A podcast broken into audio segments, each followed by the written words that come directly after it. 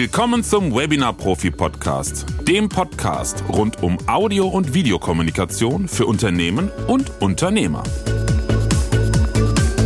Heute als Gast dabei ist Hans-Peter Neb, auch HP genannt, der Vertriebsenabler. Er hilft Unternehmen beim Thema Wachstum durch Vertriebsstrategie. Viel Spaß beim Zuhören.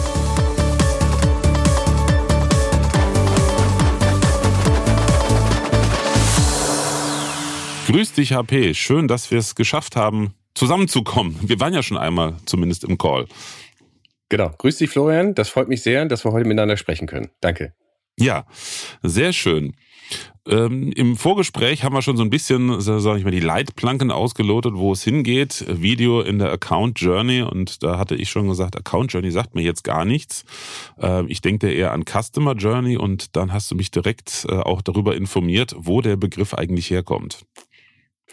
Äh, sehr gerne, da sage ich gerne was zu. Ähm, also Customer Journey, B2B Customer Journey äh, passt natürlich auch. Wir wollten dem Ganzen ein bisschen einen prägenden Begriff geben und äh, mal, da die Expertise jetzt von mir auch aus dem Key Account Management kommt, ich habe da vor vielen, vielen Jahren meine ersten Schritte machen dürfen, äh, haben wir das Ganze unter dem Titel Account Journey gefasst. Und da geht es einfach darum, dass wir ähm, Account-Management-Strategien, Account-Management-Techniken anwenden können im B2B-Vertrieb, ohne jetzt einmal die große äh, Büchse aufzumachen alles kompliziert zu machen, sondern äh, mittelstandsfähig, mittelstandslike ähm, einen Prozess vorschlagen und dort auch Werkzeuge haben, damit B2B-Vertrieblerinnen äh, und Vertriebler erfolgreicher sein können, weil sie einfach diese Denkweise aus dem Account-Management mitnehmen äh, und dort zum strategischen Partner ähm, auf Augenhöhe werden können gegenüber den Kunden. Mhm. Dazu hast du auch eben im Vorgespräch was sehr Schönes gesagt. Der Unterschied zwischen äh, den USA und Deutschland. In Amerika studiert man Vertrieb, in Deutschland landet man im Vertrieb. Ähm, das äh, ist ja auch etwas, was jetzt vor allen Dingen ja für Unternehmen im Mittelstand gilt. Ähm, in der Tat, das äh, sollte eine, eine Zustandsbeschreibung sein. Ich habe äh, das große Vergnügen gehabt, mit sehr vielen Amerikanern arbeiten zu dürfen, auch vor vielen, vielen Jahren, ähm, damals als ich im internationalen Konzern war und durfte mir als junger Mensch äh, eine Menge Dinge abgucken und habe festgestellt, das ist etwas, was wir in Deutschland gar nicht kennen. Ähm, und darum sage ich immer mit einem zwinkernden Auge, in Amerika studiert man Vertrieb, in Deutschland landet man im Vertrieb. Also es gibt in Deutschland wirklich den Studiengang Sales. Das kannte ich früher auch noch gar nicht. Und in Deutschland äh, studierst du ja BWL oder meinetwegen im technischen Bereich Ingenieurwesen und gehst dann in den Vertrieb, entwickelst dich weiter. Ähm, es geht hier es gibt auf der anderen Seite hunderte von Marketing-Lehrstühlen, aber Vertrieb kann man wahrscheinlich nur an, an einer Handvoll von Lehrstühlen wirklich studieren. Es gibt mhm. keine Vertriebsausbildung in der Breite. Also es gibt ganz hervorragende Vertriebler, die, die das sensationell machen, die es auch in der DNA richtig machen, aber es gibt in dem Sinne keine Methodik, die in der Breite vorhanden ist. Und wir haben diese äh, Konzepte Account Journey, ähm, diese Account Journey Strategie entwickelt in den letzten paar Jahren, mittelstandsfähig gemacht, implementiert, erfolgreich implementiert und haben dem Ganzen dann eben auch diesen Rahmen gegeben, äh, äh, eben als, als Account Journey. Und das sind diese Key Account Management Strategien im B2B-Vertrieb. Mhm.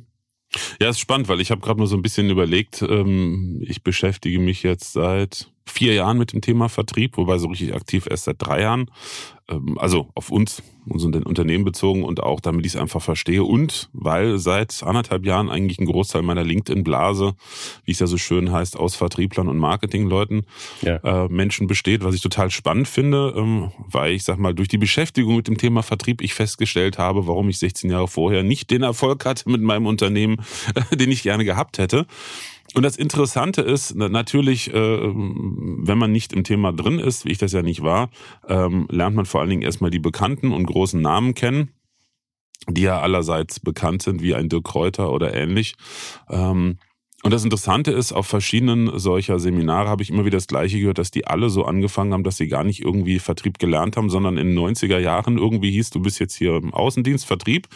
Mit dem Motto, hier sind die gelben Seiten, hier ist der Autoschlüssel, äh, später dann hier ist das Handy, fahr mal hin und mach. Mhm. Also so ist bei fast allen ähm, auch, wen habe ich letztens noch den Holger Bröhr, kennst du ja wahrscheinlich auch von LinkedIn, ähm, Boiler Room, den Podcast, äh, der erzählte bei Mannesmann genau dieselbe Story, hatte keine Ahnung und es gab auch keine so richtigen Vertriebstrainings, die kamen dann irgendwann später. Ähm, und das, äh, das hat mich so ein bisschen irritiert denn ähm, mich selber hat das Thema auch kürzlich äh, insofern betroffen, da unser jüngster Sohnemann nach seiner mittleren Reife sich überlegt hat, was er machen möchte. Und halt, als ich ihm vom Thema Vertrieb erzählte, meinte, ach ja, mit Menschen kann er nämlich sehr gut, so Kommunikation, aber er kann sehr gut zuhören, was ja ein ganz wichtiger Punkt beim Vertrieb ist. Und dann haben wir versucht, irgendwie eine moderne Vertrieblerausbildung, aber schon so als Ausbildung, der braucht eine Struktur ein bisschen noch in seinem Alter zu finden war sehr schwierig. Letzten Endes haben wir dann irgendwie eine Einzelhandelskaufmann, Verkäufer in irgendeinem Geschäft rauskristallisiert und da hat er natürlich, also nein, da hat er nicht natürlich, sondern da hat er keinen Bock drauf. Der ist jetzt 18 mhm. äh, und hat da ganz andere Visionen. Und das ist interessant, weil ich habe nichts gefunden, ad hoc von klein auf jetzt in solche Strukturen, in denen du tätig bist oder in denen meine Vertriebskontakte bei LinkedIn, die ich kenne, tätig sind, reinzusteigen. Und ja, das ist, äh, finde ich, sehr interessant in Deutschland. Ja, ich habe festgestellt, im Vertrieb ist eine Methodik wichtig. Ja? Also wenn ich jetzt von Vertrieb spreche, spreche ich wirklich vom B2B-Vertrieb ähm, und an der Stelle vor allen Dingen von erklärungsbedürftigen Dienstleistungen oder beratungsintensiven Produkten. Ja? Also wenn du ein Commodity-Produkt hast, was Standard ist, Höhe, ähm, äh, breite Länge und einen Preis mhm. dran, dann hast du das Produkt oder hast es nicht, dann brauchst du jetzt nicht irgendwie äh, groß Vertrieb machen.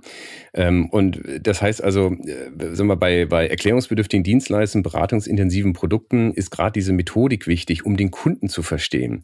Du hast es eben sehr schön gesagt, Zuhören ist wichtig, da bin ich ein großer Freund davon, von dieser Aussage. Es wird ja leider oft gesagt, im Vertrieb muss man gut reden können. Da bin ich kein Freund von dieser Aussage, denn Zuhören ist wichtig und wir sind mit zwei Ohren, einem Mund auf die Welt gekommen und in diesem Verhältnis sollten wir es auch bitte nutzen. Ja, also erst zuhören, dann verstehen und dann können wir reden, weil dann wissen wir, worüber wir reden sollen, was für den Kunden relevant ist, weil das ist ja das Entscheidende. Die Kundenrelevanz muss da sein und durch eine, dadurch muss ich den Kunden erstmal verstehen. Ich muss verstehen, was will der, wo will der hin, welche Ziele, welche Strategie. Ähm, Warum sitzen wir eigentlich hier? Was ist der Anlass? Was ist der Auslöser? Was hat zum Beispiel der Kunde vielleicht vorher schon versucht und ist gescheitert? Warum sucht er einen neuen Ansatz? Ähm, wie möchte er das gerne machen? Wo ähm, ist er unterwegs? Und was ist zum Beispiel auch das Buying Center? Was sind zum Beispiel auch die, die Menschen, die auf Kundenseite alle involviert sind? Was haben die für eine Rolle? Was haben die jeweils für eine Agenda? Das muss man verstehen. Und da kann zum Beispiel diese Account Journey in zehn Schritten zum Erfolg kommen, sehr hilfreich sein, weil man schrittweise eben den Kunden durchleuchtet und besser versteht und da eben auch seine Fragen äh, Listen hat oder Checklisten hat, die man sukzessive eben äh, abchecken kann. Und so kommt man ähm, zu diesem Perspektivwechsel. Denn am Ende des Tages äh, sage ich ja auch immer, hört auf zu verkaufen, sondern macht es euren Kunden leichter zu kaufen. Und darum geht es. Ich möchte ja gerne auf Augenhöhe, als strategischer Partner auf Augenhöhe kommen mit dem Kunden, in dem Sinne, dass ich ihn verstehe, dass ich ihm dann sagen kann, welchen Mehrwert kann ich denn eigentlich ihm stiften und wie kann wie kann er dadurch seine Ziele erreichen, seine Strategie umsetzen? Aus meiner Sicht ist das ein entscheidender Aspekt, weil dann macht es beim Kunden Klick und er weiß, warum kauft er mich und was kauft er eigentlich? Was ist der Mehrwert, den er kauft?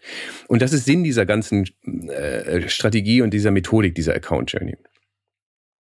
Spannend, denn äh, an vielen, vielen Punkten, die du genannt hast, dachte ich mir, hm, kann man mit Video sehr gut machen.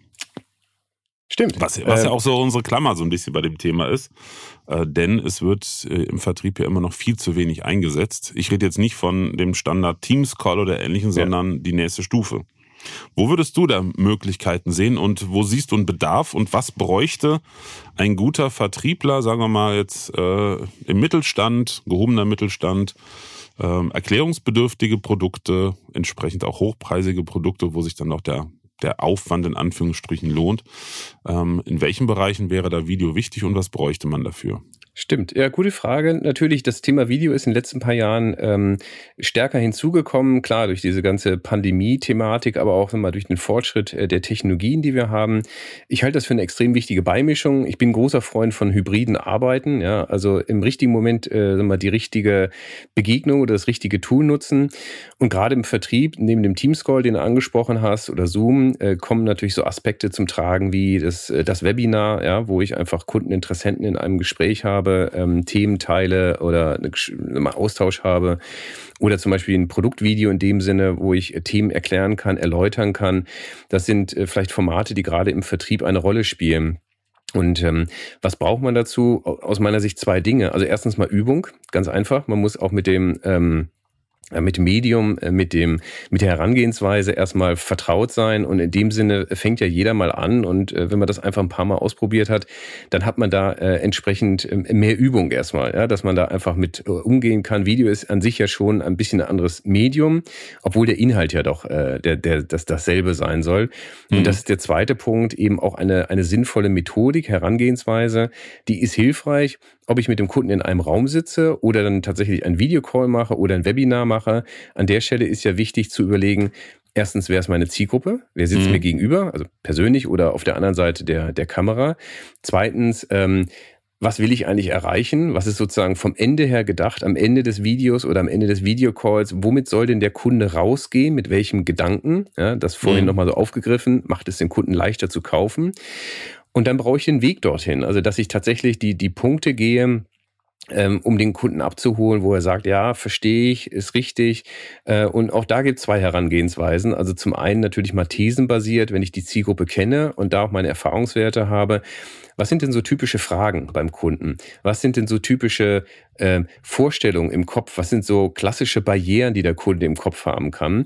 Und dann habe ich schon mal die Punkte, die ich schrittweise ablaufen kann und gehen kann, um da mal die, die Informationen zu teilen. Oder dann in einem Live-Meeting habe ich die Möglichkeit, darüber hinaus natürlich konkret Fragen ähm, stellen zu können und da nachzuhaken. Und da bin ich zum Beispiel ein ganz großer Freund davon, den Kunden nicht nur viel zum Reden kommen zu lassen, sondern sehr früh zum Reden kommen zu lassen. Wir haben es ja klassischerweise bei uns in der deutschen oder kontinentaleuropäischen Kultur oft so, dass wir uns erstmal vorstellen, erzählen, wer wir sind und was wir machen und so weiter und so fort. Das ist im angloamerikanischen gar nicht so. Da wird das sehr, sehr knapp gehalten und man ist sofort in dem Thema, lieber Kunde, was möchten Sie denn? Was brauchen Sie denn? Ja, also man ist sehr schnell dran, den Kunden zum Reden bringen zu können und herauszufragen, herauszudeuten, was möchte der Kunde erreichen. Das hat einen ganz wesentlichen Vorteil, weil ich nämlich dann nachher ähm, im in meiner Antwort, in meiner Kommunikation sehr spezifisch darauf äh, eingehen kann. Und ich kann die 80, 90 Prozent weglassen, die nicht relevant sind. Und ich kann mich auf die 10, 20 Prozent konzentrieren, die der Kunde mir eben genannt hat und wo der Teil meines Angebotes oder unseres Angebotes matcht mit seinen Zielen und seiner Strategie. Darauf kann ich mich konzentrieren. Das erspart zum einen wesentlich Zeit und zum anderen ist das wirklich auf den Punkt. Und da haben beide Parteien dann eben einen wesentlichen Mehrwert an dieser Stelle. Und das ist einfach so ein bisschen so eine methodische Vorgehensweise, damit man mehr Erfolg hat sowohl im persönlichen Gespräch als auch zum Beispiel im Video. Mhm. Weil du es gerade angesprochen hast, Webinare ist ja im Prinzip ein Format, was ähm, auch ähnlich sich ähm, oder was auch anders aufgebaut ähm, als, als Stream auch laufen kann. Also das finde ich zum Beispiel total spannend. Ich weiß, dass es in den USA ja, ich meine, es wird ja seit Jahrzehnten schon genutzt, heißt dann Shopping TV. Mhm. Aber im B2B-Bereich gibt es das halt auch seit Jahren schon von vielen Unternehmen, die einfach regelmäßige Livestreams machen wo sie entweder Produktneuerungen vorstellen oder äh, irgendwelche Masterclasses äh, oder How-to zu den Produkten. Genau. Mhm. Ähm, und also ich kenne es aus meiner, meiner Kernbranche, meine ursprünglich aus der Musikindustrie, äh, also Musical Instruments da ist es normal mittlerweile, auch schon seit vielen, vielen Jahren, vor Corona schon, dass halt Hersteller von Software regelmäßig irgendwelche Streams machen oder, oder dann das in kleinen Teilen als Videos bei YouTube hochstellen, ähm, Produkte vorstellen. Äh, Im Prinzip das, was Apple ja auch schon seit keine Ahnung, wie viele Jahren macht mit, mit ihren Keynotes.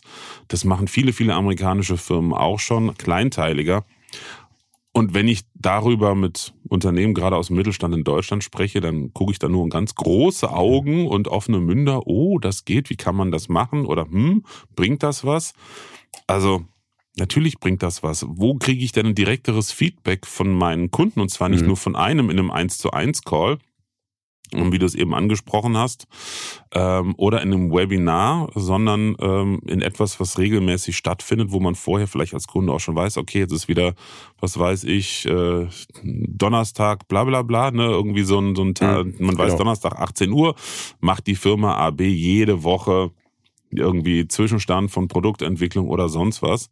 Das ist ja nochmal ein bisschen anderes Format und bedarf auch nicht an solchen Commitments wie jetzt ein Webinar, wo man sich ja meistens vorher anmelden soll. Ja ja, das ist ein großer Mehrwert. Ne? Ja, und gerade so ein Live-Austausch finde ich total wichtig. Also wir hatten letzte Woche jetzt mit einem, äh, mit einer Softwarefirma, einem äh, App-Entwickler-Partner auch ein, ein, ein äh, Online-Kunden-Event. Ähm, wir haben verschiedene Kunden eingeladen ähm, oder Interessenten und hatten da auch eine Agenda am, am, Vormittag, um so ein bisschen neue Themen reinzubringen, hatten ein paar ähm, äh, Experten, Speaker dabei, aber vor allen Dingen, es wurden Anwendungsfälle gezeigt und das halte ich für extrem wichtig. Also nicht so diese allgemeine Demo, sondern wirklich konkrete Anwendungsfälle. Wie wird das hier gemacht? Wie wird das da gemacht? In der Branche sieht das so aus. In der Branche sind die und die Spezifika äh, relevant und so hole ich ähm, tatsächlich, sagen wir, meine Zuhörer im Rahmen so einer Websession wesentlich besser ab, weil ich in ähm, Use Cases, Beispiele, Fälle äh, zeige, wo sie sich selber wiederfinden. Das ist ja ihre Praxis, wo sie sagen, ah, so ist das, okay. Und dann fängt beim Kunden tatsächlich auch an, dieses Weiterdenken. Und der nächste Schritt ist der und dann ist der und wie mache ich das eigentlich? Und in dem und dem Fall, hm, was müssten wir da machen? Und so rege ich den Kunden zum Nachdenken an. Und dann ähm, kommt bei ihm ja auch so dieser Gedankenprozess, dann können wir uns ja hier ähm, professioneller aufstellen, haben eine bessere Leistung oder wir können da effizienter sein oder Kosten sparen oder Zeit sparen. Und das ist ja das, was ich erreichen möchte beim Kunden. Dieses, diese, mal dieses gedankliche Involvement, ähm, sich mit der Materie auseinanderzusetzen und für sich schon mal zu überlegen, wo kann ich das einsetzen und wo kann das, äh, welche Verbesserungen auch haben, zum Beispiel jetzt diese Software oder diese App. Und das ist ja schon mal ideal, weil dann, dann bin ich ja schon zwei, drei Schritte weiter beim Kunden und kann ihm ja sozusagen helfen, ähm, sein, sein Zukunftsszenario äh, zu zeichnen, sein Zielbild zu zeichnen in der Zukunft. Und dann ist es bis zum Abschluss ja schon gar nicht mehr weit. Mhm ist wie die berühmte Frage, stellen wir uns mal vor oder mal angenommen. Nur, genau. nur halt in live und genau. in Farbe und mit echten Bildern. Und der Na, große Vorteil Entschuldige, Entschuldige, der große Vorteil ist bei so einer Videosession, um jetzt mal die, die Vorteile mal zu unterstreichen, ich kann ja mehrere äh, Partner im Raum haben, ich kann mehrere Branchen im Raum haben, ich kann mehrere Kunden, solange sie keine Wettbewerber sind, mehrere Kunden aus unterschiedlichen Branchen haben, dann ist es am einfachsten, ja, weil man offen spricht. Äh, manchmal ist es ja auch so in der Branche, dass man da ähm, äh, sehr offen über Dinge spricht, so, ein, so einen Erfahrungsaustauschkreis hat an der Stelle. Und das ist extrem wichtig, weil dann hat man mal ähm, einen Beispielfall von einem anderen Kunden gehört und kann das auf sich ähm, transformieren. Und das ist natürlich sehr, sehr wertvoll dann. Das mhm. hast du ja im Live-Szenario gar nicht. Du hast ja ganz selten mal in einem Raum mehrere, mehrere unterschiedliche Kunden. Im Videocall funktioniert das. Da ist das gelebte Praxis. Mhm. Das ist auch wieder etwas, weil ich höre ja regelmäßig, wenn ich mit dem Thema ähm, präsent bin, sage sei es jetzt bei LinkedIn mit Beiträgen oder auch in Gesprächen, Diskussionen, immer den Einwand äh, von Vertrieblern, sag mal, gerade denen, die so eher die konservativen Methoden, ne, also man muss zum Kunden rausfahren, äh, bevorzugen. Ja, definitiv. Ich, ich bin ja kein Vertriebler, ich gehe ja eher von der Kundenseite ran. Was würde ich wollen? Also ich hm, möchte ja. jetzt nicht wollen, wenn ich jetzt Interesse, sagen wir mal, ich würde jetzt ein Abo machen wollen für einen professionellen Laserdrucker, Kopierer, ne? so eine richtige Industriemaschine, weil wir hier jetzt durchballern ohne Ende und Sachen drucken müssten. Ich möchte keinen Vertriebler hier haben.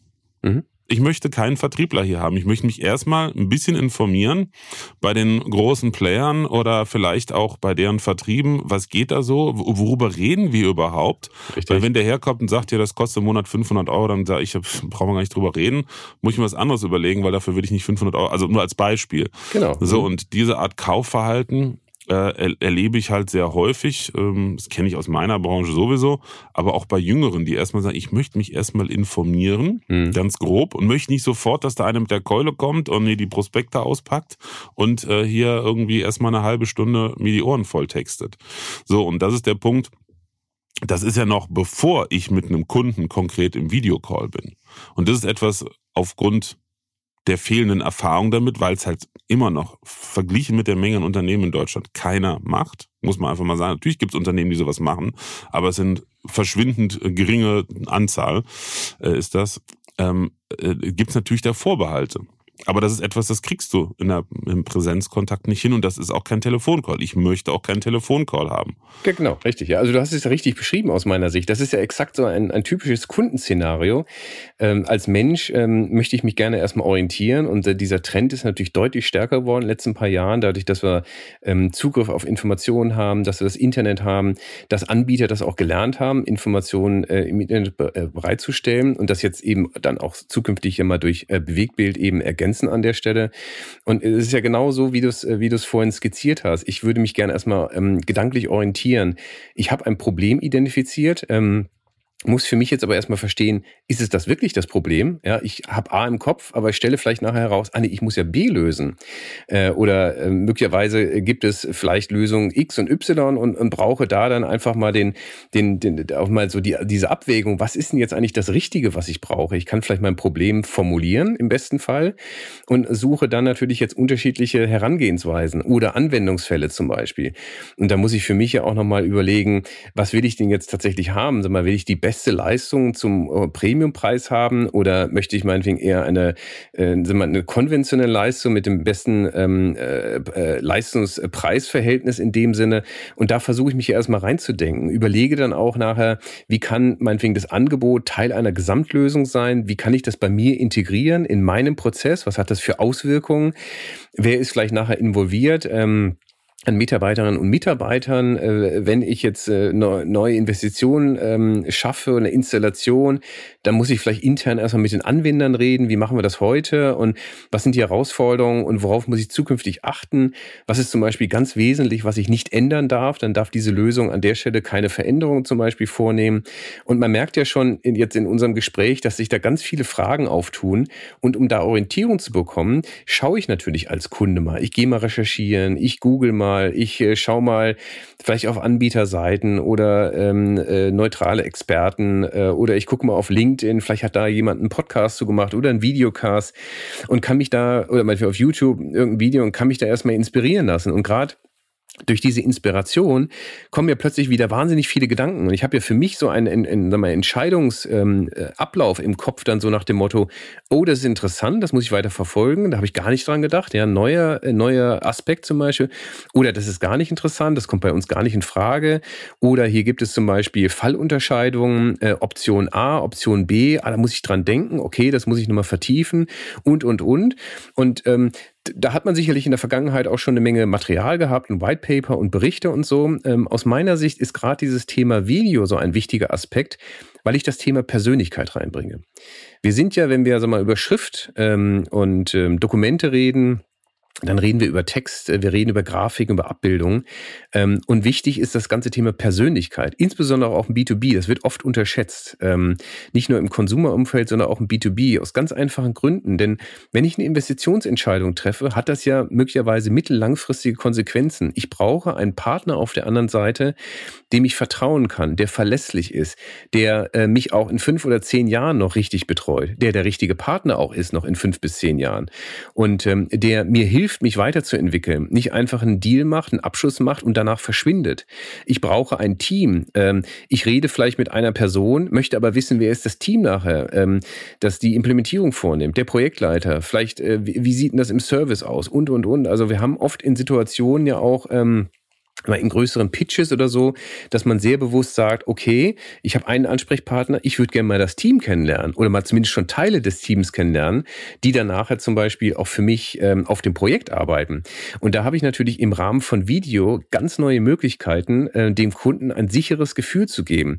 Denn der Kunde wird eine Entscheidung treffen, so weit informiert wie möglich, aber es wird immer noch eine Entscheidung unter Unsicherheit sein, weil das ist noch nicht implementiert, es ist noch nicht vor Ort ähm, hm. eingefügt und customized weiß und er wird an der Stelle zwar informiert, aber doch mit viel Vertrauen auch diese Entscheidung treffen müssen.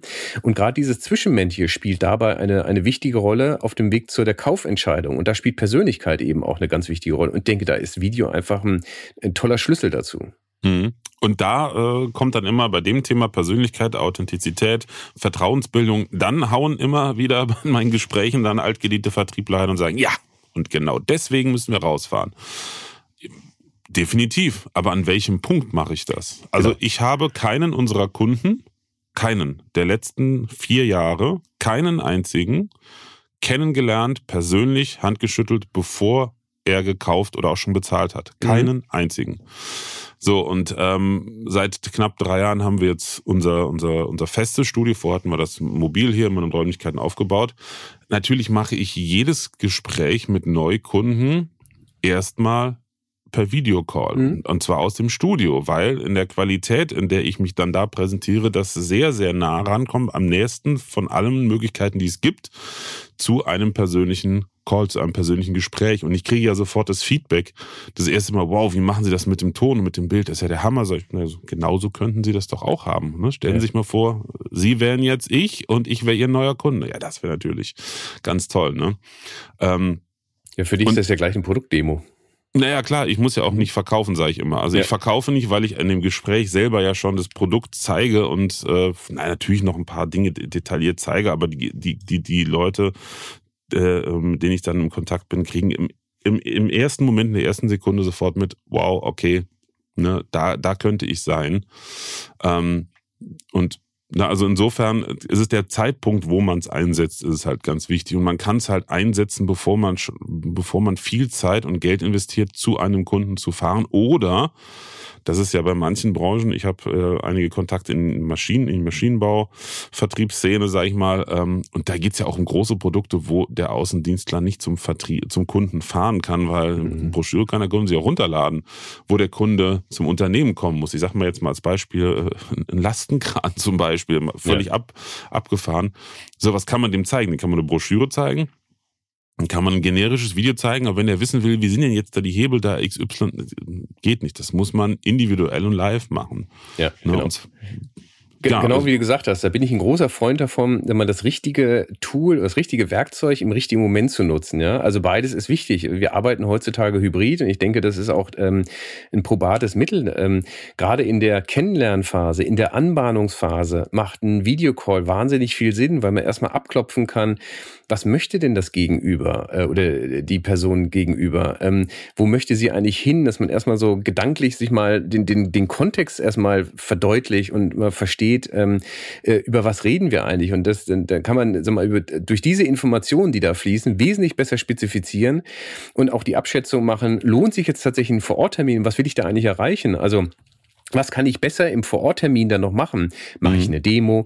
Treffe ich meinetwegen ein ganzes Team nochmal? Können wir uns nochmal was anschauen? Kann ich mir vor Ort vielleicht etwas ansehen, was äh, in der, in der äh, Angebotskonfiguration ähm, äh, danach eine wesentliche Rolle spielt zum Beispiel? Ja? Äh, oder ähm, sagen wir, nach dem ersten Videocall stelle ich fest, okay, die Informationen haben wir, das haben wir verarbeitet, überdacht, wir haben ein erstes Konzept entwickelt, ein Grobkonzept und dann machen wir einen zweiten Videocall, um das mal zu verproben und sagen, äh, liebe Kundin, lieber Kunde, wir haben jetzt von Ihnen Folgendes gehört, wir haben uns äh, die, die folgenden Gedanken gemacht, geht das in die richtige Richtung? Ja, okay, geht in die richtige Richtung. An der Stelle müssen wir noch was ändern. Hier fehlt noch etwas ergänzen, das ist vielleicht überflüssig. Und dann kann man nochmal in die Gedankenphase einsteigen und dann eben das andere äh, richtige Mittel wählen. Ob man dann jetzt einen Vororttermin macht oder nochmal einen Videocall. Also wir haben, glaube ich, heutzutage alle gelernt und das war sicherlich einer der positiven Elemente mal aus aus der Krisenzeit, dass man eben gerade mit Video sehr, sehr viel erfolgreich hinbekommen kann und eben, sag mal, auf effizienter hinbekommen kann, als dass drei Leute irgendwo in den Zug einsteigen ähm, und irgendwo hinfahren. Äh, das kann man relativ zügig in einem Videocall erstmal identifizieren, abhandeln und für sich selbst erstmal eine Einschätzung machen, wie geht's denn jetzt eigentlich weiter in den nächsten Schritten? Ne? Welche mhm. Abbiegungen werden da noch gemacht? Sind wir am richtigen Weg? Sind wir der richtige Partner und so weiter?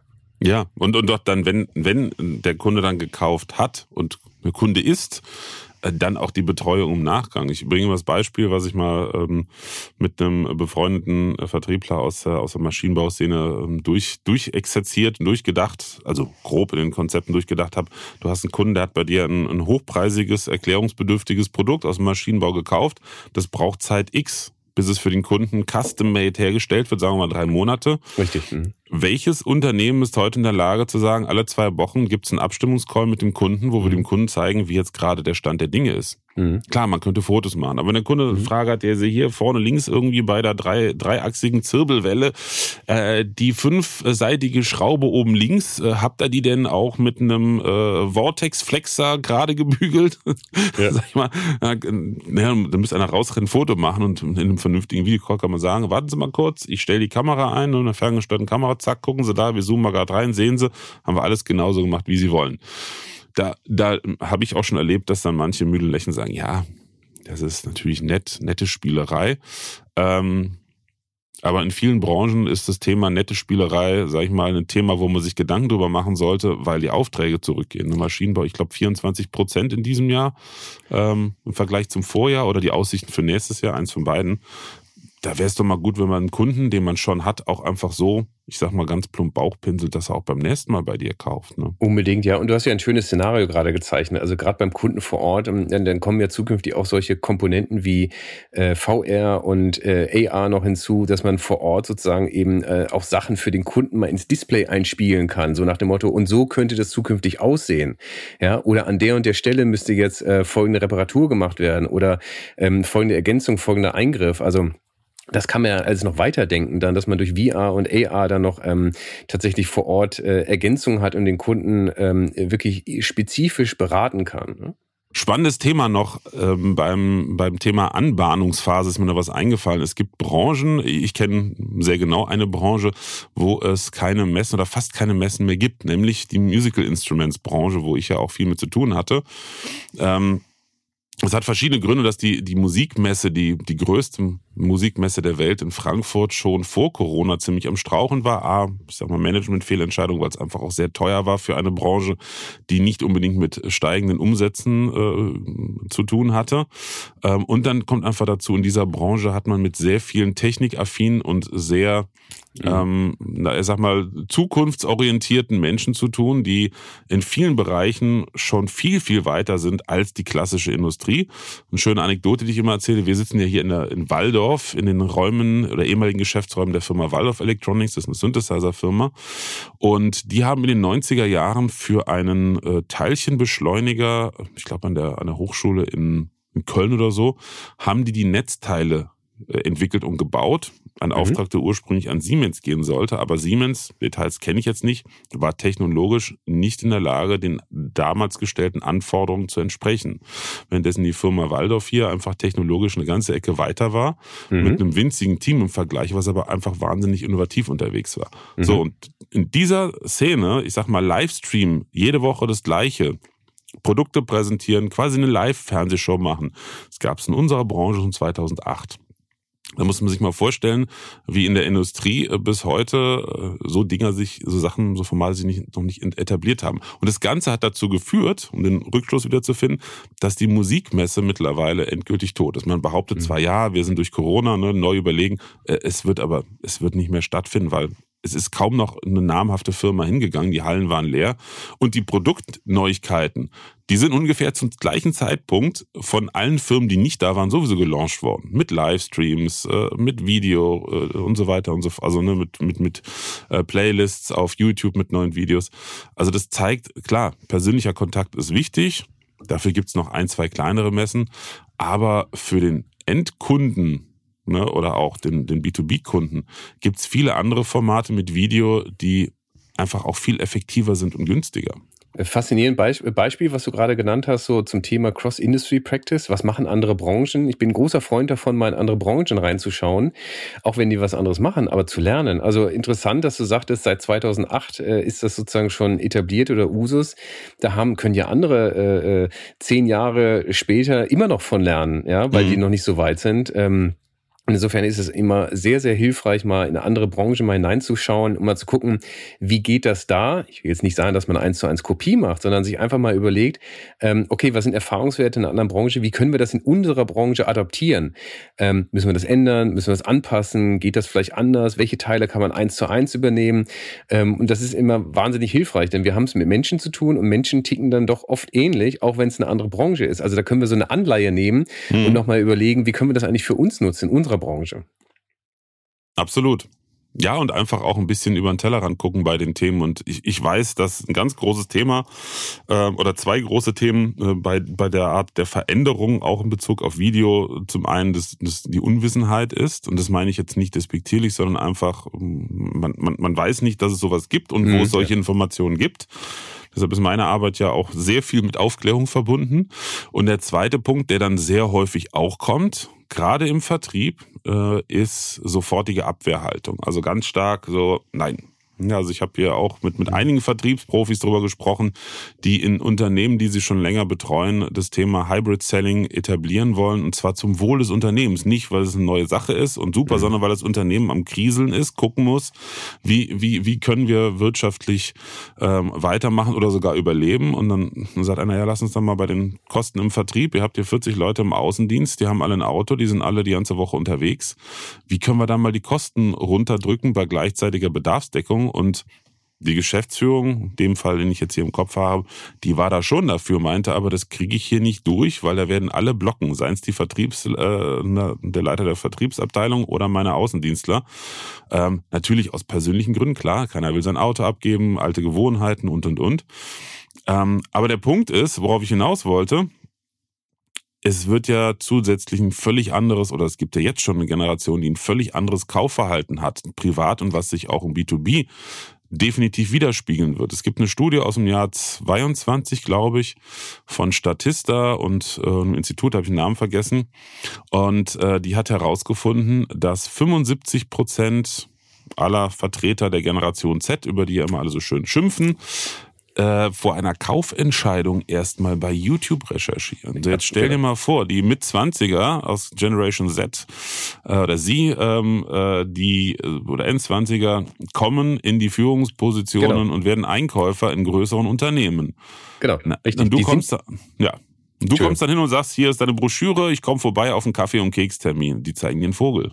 Ja, richtig. Also ich, das ist ein sehr schönes Beispiel. Die Generation Z ist jetzt bereits in Führungsverantwortung, kommt in Führungsverantwortung, äh, kommt immer in höhere Führungsverantwortung. Ja, die Entscheidungsbreiten ähm, werden größer ähm, der, der, der jüngeren Generation.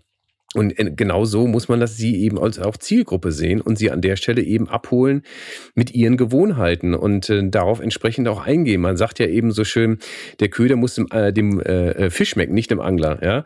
Und äh, tatsächlich, also ich, ich brauche äh, im Vertrieb dann eben auch moderne Medien, äh, die ansprechend sind, die gefragt sind, äh, die gelebt sind in dem Sinne ähm, und ähm, die den Menschen, äh, der den, die die Entscheidung treffen, dann eben auch nahe kommt. Und das ist einfach ein Veränderungsprozess. Und das, was du eben sagtest, das wundert mich gar nicht so sehr, dass das intern ähm, an manchen Stellen gar nicht so sehr gewollt wird, ähm, denn das ist letztendlich Change Management und Veränderung ist immer schwierig. Ja? Also ähm, das, das wissen wir aus anderen Dingen, als früher die CM-Systeme vor 20 Jahren eingeführt wurden, war das genauso eine Veränderung. Das wollten auch viele nicht. Gut, wurden ja auch Fehler gemacht, ja, aber ähm, das sind natürlich Veränderungen und damit muss man seine seine seine gewohnten ähm, äh, Schritte dann eben auch äh, anders machen oder ablegen. Ähm, wie sagte jemand mal so schön, ist nicht nur wichtig, neues Wissen zu erlernen, sondern auch altes Wissen zu vergessen, aus dem Kopf zu streichen und sich neu aufzustellen mhm. und da die neuen Schritte zu gehen.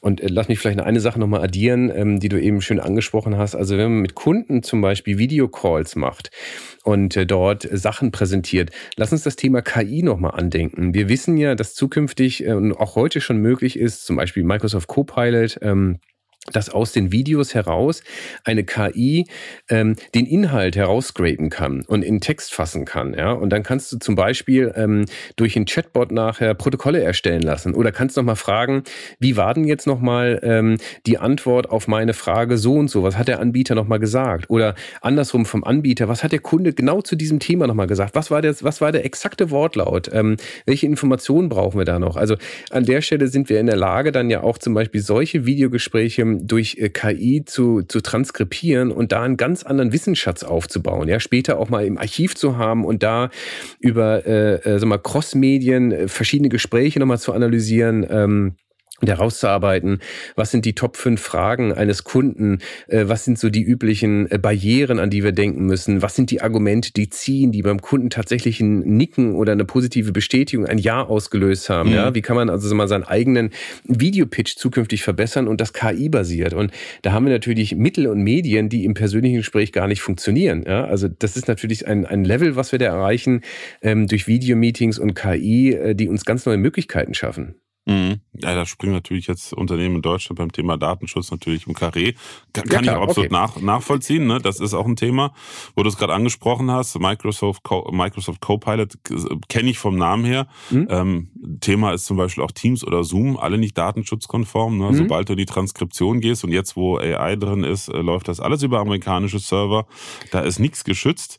Ähm, aber was noch viel also noch viel interessanter ist, ähm, ich habe den Namen leider vergessen. Es gibt ähm, ein Plugin, ein Video-Plugin irgendwie, ähm, was du dazwischen schaltest, äh, in Zoom oder so als Virtual Cam, was genau sowas auch macht, aber das analysiert das Verhalten der Menschen, die im Videocall sind. Ja, sehr schön. Mhm. Also ich sag mal, es ist nur eine Frage der Zeit, bis es eine Plattform gibt, ähm, abseits von Zoom und sonst was, die sich auf Videocalls für Verkaufsgespräche spezialisiert ja. und wo ja. du als Vertriebler dann siehst, ja, Kaufsignal. Okay. Ja, genau.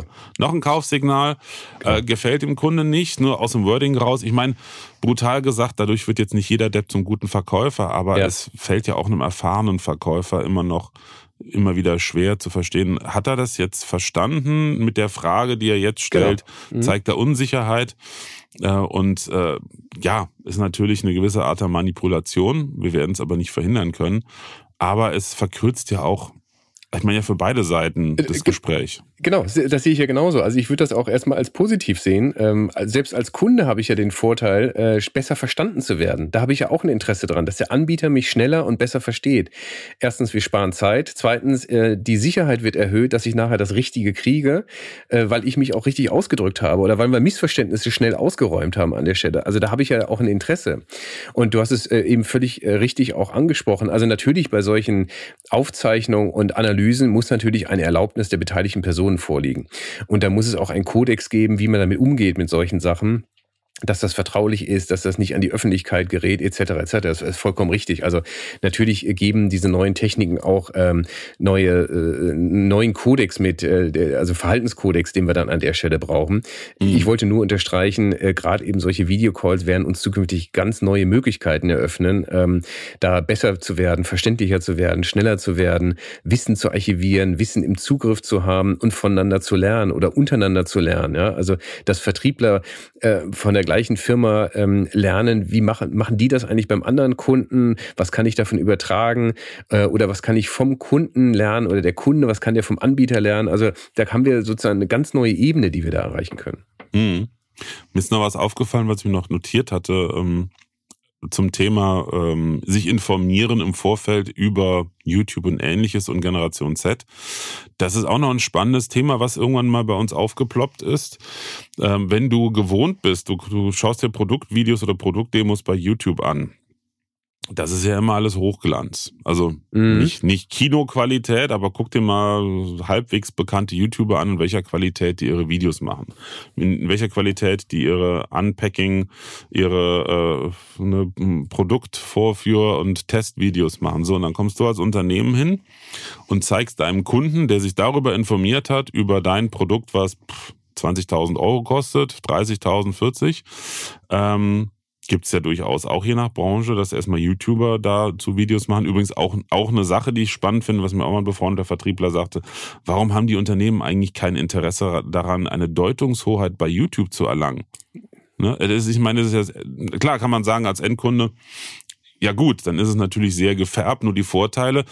Aber ich habe es persönlich schon erlebt, dass ein YouTuber über ein Produkt ein Video gemacht hat, von dem er offensichtlich keine Ahnung hatte und hat nur Schrott erzählt. Und das ist nicht mhm. wenig so. Also damit habe ich jahrelang in meiner alten Tätigkeit als Fachdozent für Audio- und Musikproduktion zu kämpfen gehabt. Mir kamen haufenweise Teilnehmer in die Kurse, die ultra gefährliches Halbwissen hatten von mhm. möchte gerns bei YouTube.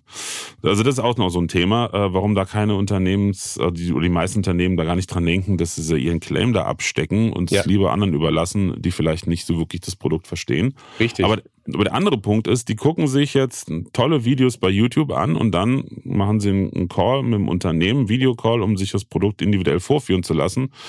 Und dann gibt's nur irgendeine so ranzige Webcam ich meine, geh doch mal jetzt, ich jetzt nicht von unserer Generation aus, die ja ähnlich oder gleich ist, sondern von den Jüngeren, die eigentlich mhm. gewohnt sind, meine Informationen erhalte ich ausschließlich über Video, die mit äh, Auflösungen von 4K und mehr aufgewachsen sind und dann kommen die in Videocall als Entscheider und dann hast du da deine Webcam vom Laptop ja. oder eine externe ja. und hältst, ja. so können sie das sehen.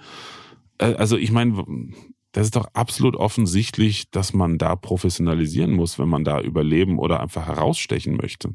Äh, gute, gutes Beispiel, das ist so, als wenn ich mit unseren Kindern einen Film aus den 80er Jahren gucken will. Die ja. sagen auch nur, was ist das? Also akzeptieren die gar nicht. Ja? Die haben heutzutage eine ganz andere Erwartungshaltung, weil es einen ganz anderen Standard gibt in dem Sinne. Ne? Und vielleicht mal einen Schritt nochmal weiter gedacht. Ähm, äh, YouTube ist ein schönes Beispiel und wir leben ja heutzutage in der Generation TikTok. Ja? Also wir haben ja also mal auch durch das Thema TikTok ähm, auch die Situation, dass die Videos ja immer viel, immer kürzer werden. Ja, mhm. also Videos bist ja eigentlich schon relativ lange Videos äh, gewohnt, aber es wird immer kürzer. Die Auf, äh, Aufmerksamkeitsspanne wird kürzer. Das heißt ja aber nicht, dass ich weniger Video im Material machen muss, sondern dass es einfach in kürzeren Blöcken geschnitten ist. Und ich soll mal den, den, den, den Adressaten, den Kunden schrittweise abhole. Also jedes, ähm, ich sag's mal ein bisschen lapidar, jedes Videoschnipsel hat einem eine besondere Aufgabe und ein Nicken beim Kunden zu erzielen und immer der nächste Videoblog hat dann eben die nächste Aufgabe, anstatt dass ich sehr, sehr lange Videos mache. Ich finde das manchmal ähm, eher kontraproduktiv, wenn die Videos zu lang sind, denn ich verliere meinen Kunden zwischendurch, weil da werden Sachen angesprochen, die vielleicht längst klar sind oder noch nicht relevant sind. Und wenn ich eher so kleinere Video-Bestandteile ähm, äh, äh, oder Content-Teile habe, dann helfe ich meinem Kunden eher leichter dort durchzuflippen, von einem zum anderen zu sagen, oh, das ist interessant, jetzt muss ich den anderen Aspekt nochmal berücksichtigen, okay, das habe ich schon, das kann ich überspringen und gebe ihm die Möglichkeit, sich viel schneller zu orientieren und verliere ihn auch dort äh, viel weniger an, äh, an dieser Stelle. Mhm, die berühmten Video-Nuggets. Leicht, Nuggets, genau. Äh, leicht äh, konsumierbar und auf den Punkt gebracht, ja. Ja. Definitiv. Schnelligkeit ist ja heutzutage, spielt ja eine wichtige Rolle. Ne? Ich will ja schnell die Sachen einordnen und verstehen, auch zuordnen. Ja, und dann, dann spielt aber auch genauso Schnelligkeit auf Seiten des Unternehmens, des Content-Erstellers, des Content-Darbieters natürlich auch eine Rolle. Äh, was ja auch unser Ansatz ist, also auch ein Thema, ja gut, können wir machen, wir haben ja eine Videoagentur. Nee, also wenn ein Unternehmen sich mit dem Thema Video beschäftigt, dann ist nichts mit Videoagentur. Das Maximum ist eine, ein Teil der, der, der Marketingabteilung, die sich damit beschäftigt. Aber es muss so funktionieren, dass die, die ähm, das Wissen über das Produkt haben, dass die selber in der mhm. Lage sind, auch den Content zu produzieren. Und es geht Richtig. technisch, ist das absolut möglich. Ich meine, wir machen es ja vor mit unseren Studios. Ja. Äh, jeder kann das nach einer Viertelstunde bedienen äh, und auch nur so funktioniert es, weil alles andere ist viel zu langatmig. Du kannst ja nicht hier irgendwie eine Agentur beauftragen, ein neues Format, wo du jetzt gerade die Idee hattest, mit denen auszuprobieren. Da wird ja Geld und Zeit verbrannt ohne Ende. Ja, und das ganz Entscheidende ist, da sind wir bei dem Punkt von vorhin. Es ist ja wichtig, dass immer die Akteure das Video machen, weil die fahren nachher zum Kunden raus und da muss das gleiche Gesicht ja kommen. Ich kann ja nicht plötzlich dann irgendeine gecastete Person von der Agentur dahin schicken. Das geht ja nicht. Ja. Und da brauche ich dann wieder auch die Wiedererkennung äh, vom, vom gleichen Gesicht. Und am Ende des Tages, ähm, wie du es vorhin sagtest, ist es ja eine Frage der Übung. Also das ist eben eine Frage der, der Übung, wie ich mit, äh, genauso wie ich mit dem PC umgehe oder wie ich Google bediene oder wie ich E-Mails schreibe. Das haben wir alles auch immer mal gelernt. Und dann geht es eben daran tatsächlich, wie ich Informationen durch das Videoformat äh, kommuniziere und damit eben spreche. Und das ist einfach, das wird zukünftig einfach Teil unseres Jobs sein, zunehmend an der Stelle. Ja, dafür dann weniger telefonieren, weniger Mail ja. schreiben, weniger durch die Gegend fahren. Also es ist ja nicht nur ein, es kommt noch mehr auf uns zu und obendrauf. Ja, tendenziell ist es schon so. Ähm, aber früher hat man dann halt stundenlang im Auto gesessen. Mhm. Ich, mein, ich kann es aus eigener Erfahrung nicht sagen, weil ich nie im Außendienst war, aber ich habe es halt von einigen gehört, die im Außendienst waren. Es gibt viele Beweggründe, warum Menschen gerne im Außendienst sind. Das härteste ja. fand ich, mal hat mir jemand erzählt, ich weiß gar nicht woher. Na, er hat einen Kollegen gehabt, der hatte in drei Postleitzahlengebieten drei verschiedene Freundinnen. Das war halt sehr praktisch, ne? Ja. Also die Beweggründe sind, sind sehr vielfältig. Äh, insofern, ja, aber ähm, die Zeiten verändern sich halt einfach und letzten Endes, ich, ich sag's mal ganz brutal, ich hatte gestern eine Podcast-Aufnahme äh, mit der Susanne Trautmann äh, zum Thema Go-to-Marketing und die meinte auch ganz hart, naja, da muss was passieren, weil die Luft wird einfach dünner mhm. und die Zeiten, ich würde nicht sagen, die Zeiten werden schlechter, aber es ist halt einfach für viele Unternehmen wird es halt einfach jetzt rau und äh, der Schmerz wird halt immer größer, was zu tun und was zu ändern. Und im Verhältnis zu großen Investitionen in Marketingkampagnen und so weiter und so fort ist sich mit dem Thema Video aus Eigenproduktion in Vertrieb und Marketing zu beschäftigen, ja, ist vergleichsweise ja. günstig. Ja, richtig, Na, genau. Oder im Vergleich zur Messe. Also die letzte Woche hatte ich einen LinkedIn-Beitrag gelesen, äh, hat ein Vertriebscoach, Experte geschrieben, ein tolles Ergebnis bei einem äh, Neukunden irgendwie. Messeauftritt 120.000 Euro hat's gekostet. ähm, und Vertriebsleiter ganz glücklich, weil sie zwölf neue Leads haben. Dreitägige Messe. Irgendwas, ja. irgendwas Maschinenbau oder irgendwie ähnliches. Ja.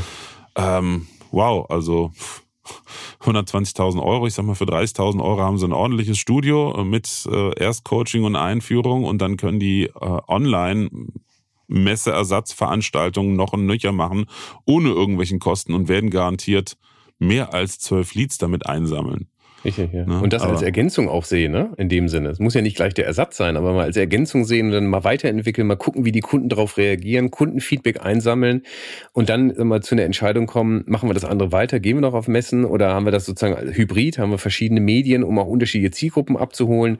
Manche Kunden erreiche ich ja auch durch eine Messe nicht, weil vielleicht die Anfahrtswege zu groß sind, weil man nicht den ganzen Tag opfern will, aber ich würde mir zum Beispiel meinetwegen einen 60-Minuten-Call äh, äh, angucken oder 60-Minuten-Video machen, ja. Mhm. Also das da hast du ja auch unterschiedliche Bedürfnisse, die du warum äh, dann abdecken kannst.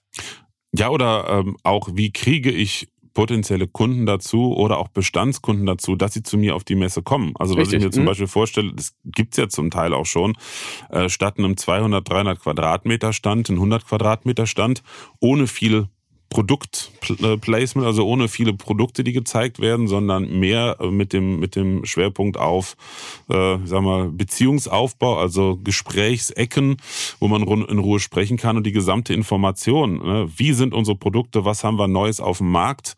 Ähm, das mache ich im Vorfeld eine Woche vorher über einen Livestream, wo ich, keine Ahnung, dann 5000 Kundenkontakte anschreibe, sage hier, auf genau. der Messe gibt's keine Produkte von uns oder gibt's nur eins. Ähm, und wenn Sie erstmal gucken wollen, ob das für Sie interessant ist, genau. äh, mhm. kriegen Sie bei uns hier im Livestream alle Infos über das neue Produkt, können auch Fragen stellen. Wir wiederholen genau. das nochmal ein paar Tage später so. Mhm. Und dann zum persönlichen Gespräch, um individuell mit Ihnen in Kontakt zu kommen. Gerade auch bei Neukunden, kommen Sie auf die Messe, machen Sie einen Termin mit uns und so weiter und so fort. Ähm, und dann, dann ist es auch so ein bisschen vom Zufall befreit. Wer kommt jetzt auf der Messe vorbei und wen kann ich ansprechen? Äh, oder wer kommt wirklich, wo er gar nicht weiß, was auf der Messe gezeigt wird? Ne? Ja, richtig. Und dann kann ja, und ich dann als Kunde, kann, Entschuldigung, kann ich als Kunde ja auch überlegen, investiere ich jetzt die Zeit und das Geld, weil ich bin mir sicher, es gibt, gibt viele, äh, viele Vertreter von Unternehmen, die äh, sich dreimal überlegen, ob sie zu einer Messe fahren. A, mhm. weil der Schreibtisch voll ist mit Arbeit. Mhm. Ähm, und B, weil sie nur, sag ich mal, Budget XY für solche Veranstaltungen mhm. haben. Und wenn sie vorher wissen, also es lohnt sich jetzt wirklich, weil die Infos, die ich brauche, habe ich. Und jetzt kann ich konkret mit einem Experten auf der Messe konkrete Fragen stellen. Also ich auch da sehe ich es aus meinem Punkt wieder. Ich habe nichts mehr gehasst ähm, als Informationen über Produkte. Das war früher auch in unserer Branche immer nur auf der Messe zu bekommen, als mit Internet noch nichts war. Äh, und dann sofort mit irgendeinem Verkäufer, von irgendeinem Verkäufer angetextet zu werden, so, ja, ne, wollen sie kaufen? Nee, ich will erstmal nur gucken, mich informieren, weil woher kriege ich die Infos mhm. Ne, verstehen, ja, genau. genau. das. Mhm. Ne, ähm, und äh, ja, so kann man das halt mit neuen Ideen halt sehr gut abbilden. Man mhm. braucht halt nur die Ideen dazu, beziehungsweise die Offenheit, sowas zu machen. Genau, ja. So, aber ich wollte nicht das Schlusswort haben. also du, du bist ja Gast. Ich will ja nicht hier, wir reden eben von äh, Verkäufer und Zuhören. Ja gut, du hast jetzt zugehört. Ja. Nein, wir haben es ja, wir haben es ja auch sehr schön äh, angesprochen und sind mal unsere Reise jetzt im Gespräch auch auch gedreht ähm, äh, oder gemacht, dass einfach das Thema Video im Bereich Vertrieb äh, eben eine deutliche äh, äh Bereicherung und eine deutliche Weiterentwicklung erfahren wird. Ne? Es wird heutzutage schon eingesetzt in unterschiedlichen äh, Aspekten. Wir haben es angeschnitten, ob das jetzt der Zoom-Call ist, der Teams-Call, ob das das Webinar oder meinetwegen äh, ein Produktvideo ist zu drehen, Präsentationsvorstellung ähm, in dem Sinne und dass das als äh, Mittel eingesetzt werden kann im Bereich Hybrid Sales, um, um dann eben das richtige Werkzeug im richtigen Moment dann auch ziehen zu können. Und habe einfach die Vorteile, dass ich dem Kunden mehr und bessere Informationen geben kann, es schneller machen kann, effizienter, dass der äh, Zeiteinsatz, der Kosteneinsatz äh, für den Kunden deutlich geringer ist. Ähm, der Erkenntniswert schneller, um dann aus Kundensicht zu über, äh, ähm, entscheiden, was ist der nächste Schritt? Macht jetzt ein, tatsächlich ein Termin vor Ort Sinn oder ein Messetermin oder machen wir den nächsten Videocall, um es zu vertiefen? Also wir, wir haben einfach so mal eine Bereicherung in dem Spektrum an Möglichkeiten, die wir in Vertrieb haben, die uns das Leben verbessert und erleichtert. Ja? Und das ist natürlich, das, das müssen wir einfach denken, da müssen wir uns weiterentwickeln. Am Ende des Tages ähm, kommt es einfach darauf an, dass wir damit Erfahrung sammeln und dann wird das so völlig normal sein wie äh, der Telefonanruf. Ja? Das ist dann, das ist eine, alles eine Frage der Übung. Mhm. Die Toolbox, der Werkzeugkasten an Möglichkeiten wird halt nochmal gewaltig erweitert durch Video ähm, und auch natürlich vielfältiger. Ja, sehr schön. Äh, bevor wir jetzt äh, unseren Podcast abschließen, möchte ich natürlich äh, auch dein Buch erwähnen, äh, was natürlich mit dem Thema Account Journey zu tun hat. Äh, das Buch heißt Account Management Strategien im B2B-Vertrieb, Kundenwerte, Kundenwert generieren und nachhaltige Geschäftsbeziehungen aufbauen. Ähm, in den Shownotes gibt's dazu auch den Link, denn da äh, gehst du auf das Thema Account Journey auch mhm. ein und erklärst auch, was es damit auf sich hat. Und ich denke mal, der eine und die andere Zuhörerin, Zuhörer wird da bestimmt neugierig geworden sein. Denn ich weiß, dass doch mittlerweile auch äh, diverse Menschen aus dem Vertrieb meinen Podcast hören und ähm, bin mir sicher, dass das einen Mehrwert bringen wird. Und es soll das Leben der Vertriebler leichter machen. Ne? Also ich meine, der, das Motto ist ja, hört auf zu verkaufen, sondern macht es euren Kunden leichter zu kaufen. Und das soll es letztendlich sein, damit der Vertriebler eben äh, erfolgreicher wird und als strategischer Partner auf Augenhöhe äh, letztendlich wirken kann. Und das, das ist eben in dieser Account Journey dargestellt. Das sind einfach mal aus der Historie, ich habe gesagt, ich war ja früher im Account Management, ähm, einfach Beispiele, Herangehensweisen und Methoden ähm, mittelstandsfähig gemacht, die man im B2B-Vertrieb äh, einsetzen kann, äh, damit der Kunde mehr hat äh, daraus und damit der Vertriebler eben ein leichteres Leben hat. Darum geht's so. Ja, sehr schönes Schlusswort jetzt von dir und nicht von mir. Zumindest inhaltlich. Ja, HP, vielen, vielen Dank, dass du als Gast heute dabei warst. Hat mich sehr gefreut. Spannendes Danke, Thema. Ähm, und natürlich auch an alle Zuhörerinnen und Zuhörer. Schön, dass du dabei warst, dass du meinen Podcast hörst. Ähm, ich würde mich sehr über eine, eine, eine Rückmeldung in Form einer Bewertung freuen. Natürlich gerne eine Textbewertung, denn dadurch wandert der Post Podcast im Ranking weiter nach oben, was wiederum dafür sorgt, dass mehr Menschen ihn hören. Und, das ist nämlich mein Anliegen und auch das Anliegen aller meiner Gäste, ähm, mehr Menschen mit den Inhalten auch geholfen werden kann. Denn gerade Aufklärung ist bei dem Thema momentan das Gebot der Stunde. Und ansonsten würde ich sagen, hören wir uns beim nächsten Mal wieder. Bis dann. Tschüss. Präsenz war gestern. Online ist heute.